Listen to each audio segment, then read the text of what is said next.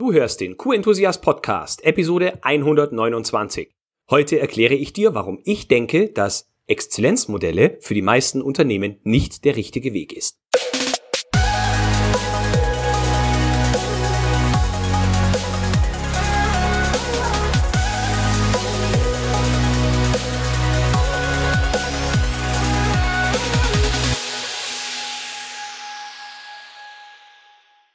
Ein enthusiastisches Hallo und willkommen zu einer neuen Podcast-Episode.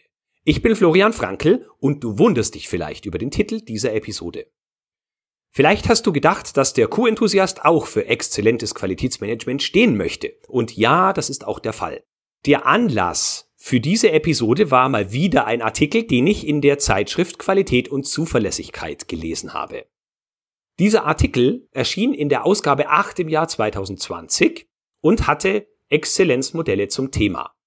Vorher hatte ich auch schon einige Artikel zum Thema Exzellenzmodelle gelesen, zum Beispiel EFQM oder weitere, und war immer schon skeptisch, ob sie wohl das halten können, was sie versprechen. Und just in diesem Artikel habe ich jetzt eine Aufzählung von Nutzen bekommen, die Exzellenzmodelle liefern. Diese Aufzählung möchte ich gerne mit dir teilen und dir auch erzählen, dass ich der Meinung bin, fast all diejenigen hat die ISO 9001 auch mit im Bauch. Bevor ich Kunden erkläre, warum ein Exzellenzmodell genauso anzuerkennen ist wie die ISO 9001, nehme ich doch lieber etwas, was weit verbreitet ist und das Gestaltungsspielraum bietet, anstatt mich unnötig einengen zu müssen. Aus meiner Sicht kann ich trotzdem zu exzellenter Qualität kommen. So, doch nun zu den Nutzen eines Exzellenzmodells. Da wäre die Nummer eins: Ein Exzellenzmodell ist eine Entscheidung der Unternehmensführung oder der Führung einer unabhängigen Unternehmenseinheit. Ja, auch die Einführung der ISO 9001 ist eine Entscheidung der Unternehmensführung. Also trifft aus meiner Sicht zwar zu, aber ist kein wirklicher Nutzen, den andere nicht auch hätten.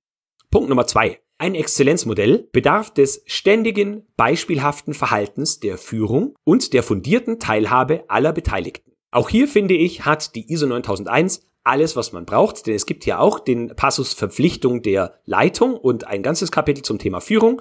Und wenn wir über das Thema fundierte Teilhabe von aller Betroffenen sprechen, dann ist einer der Qualitätsmanagement-Grundsätze ja das Engagement von Personen. Also auch hier bin ich der Meinung, braucht es nicht unbedingt ein Exzellenzmodell. Dritter Punkt. Ein Exzellenzmodell spiegelt sich in allen Prozessen des Unternehmens wider und ist eine kontinuierliche Anwendung erübrigt in der Regel jeden weiteren Aufwand zur Erlangung und Aufrechterhaltung einer Zertifizierung nach DIN EN ISO 9001 2015.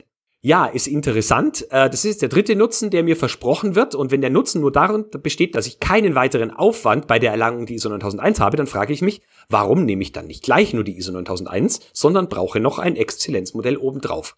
Verstehe ich persönlich nicht. Vielleicht verstehst du's, dann schreib mir gern eine E-Mail. Nutzen Nummer 4. Ein Exzellenzmodell zeigt deutlich Ursache und Wirkungsabhängigkeiten auf und gibt direkte Hinweise zur Steuerung des Unternehmens. Das ist jetzt vielleicht der erste Nutzen, den ein, sagen wir mal, normales Qualitätsmanagementsystem nach ISO 9001 nicht unbedingt bringen muss, je nachdem, wie das System erstellt wurde. Aber ich glaube, dass findige Qualitätsmanagerinnen und Qualitätsmanager auch durchaus Ursache und Wirkungszusammenhänge in ihren Prozessen, die sie über die ISO 9001 beschreiben, erkennen können.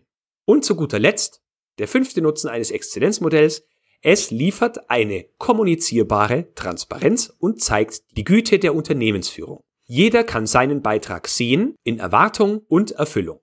Auch hier kann man sagen, ja, möglicherweise bieten Exzellenzmodelle tatsächlich eine Möglichkeit, hier auch eine bestimmte Reife zu dokumentieren und darzustellen. Aber auch das glaube ich, dass ein gutes Qualitätsmanagementsystem nach ISO 9001 ebenfalls leisten kann. Möglicherweise die Güte der Unternehmensführung jetzt nicht unbedingt, aber der Fokus der ISO 9001 ist ja schließlich auch, das Unternehmen im Sinne des Qualitätsmanagements besser zu machen und nicht die Güte der Unternehmensführung zu beurteilen. Ja, das waren jetzt fünf Nutzen, die für Exzellenzmodelle sprechen. Einige davon sind aus meiner Sicht in einer gut eingeführten ISO 9001 Zertifizierung oder auch einem Qualitätsmanagementsystem ohne Zertifizierung enthalten, wenn man es richtig anstellt. Und aus diesem Grund bin ich der Meinung, dass Exzellenzmodelle wahrscheinlich für neun von zehn Firmen nicht der richtige Weg sind. Vor allem dann nicht, wenn diese Firmen die Hoffnung hegen, dass sie, nachdem die Einführung der ISO 9001 nur zu wenigen Resultaten geführt haben, ein Exzellenzmodell ihre Resultate im Sinne der Qualität nun steigern können. Ich glaube, dass sogar das Gegenteil der Fall sein kann, denn in den meisten Fällen, die ich kenne, sind nicht die Methoden, die eingesetzt werden, das Problem, sondern die handelnden Personen. Und da hilft das Exzellenzmodell auch nur bedingt weiter. Das war jetzt heute eine etwas kürzere Episode mit dem Thema Exzellenzmodelle und warum ich glaube, dass sie für die meisten Unternehmen nicht der richtige Weg sind. Aber die vorigen Episoden waren ja alle ein wenig länger. Und wenn du jetzt der Meinung bist, dass das, was ich hier erzählt habe, Unsinn ist und Exzellenzmodelle die absolute Krone der Schöpfung sind, dann schreib mir gerne eine E-Mail und vielleicht hast du ja sogar Lust, dass du dein Statement auch im Co-Enthusiast Podcast loswerden möchtest. Da machen wir nämlich ein Hörerinterview und du kannst beschreiben, warum Exzellenzmodelle für deine Firma der Weg zum Erfolg sind. Ich hoffe, der Mix aus unterschiedlichsten Themen ist dir nicht zu wild und du bist auch heute schon gespannt, was es in Episode 130 zu hören gibt. In jedem Fall wünsche ich dir bis dahin eine angenehme Zeit, bleib enthusiastisch und denke immer daran, Qualität braucht kluge Köpfe, so wie dich.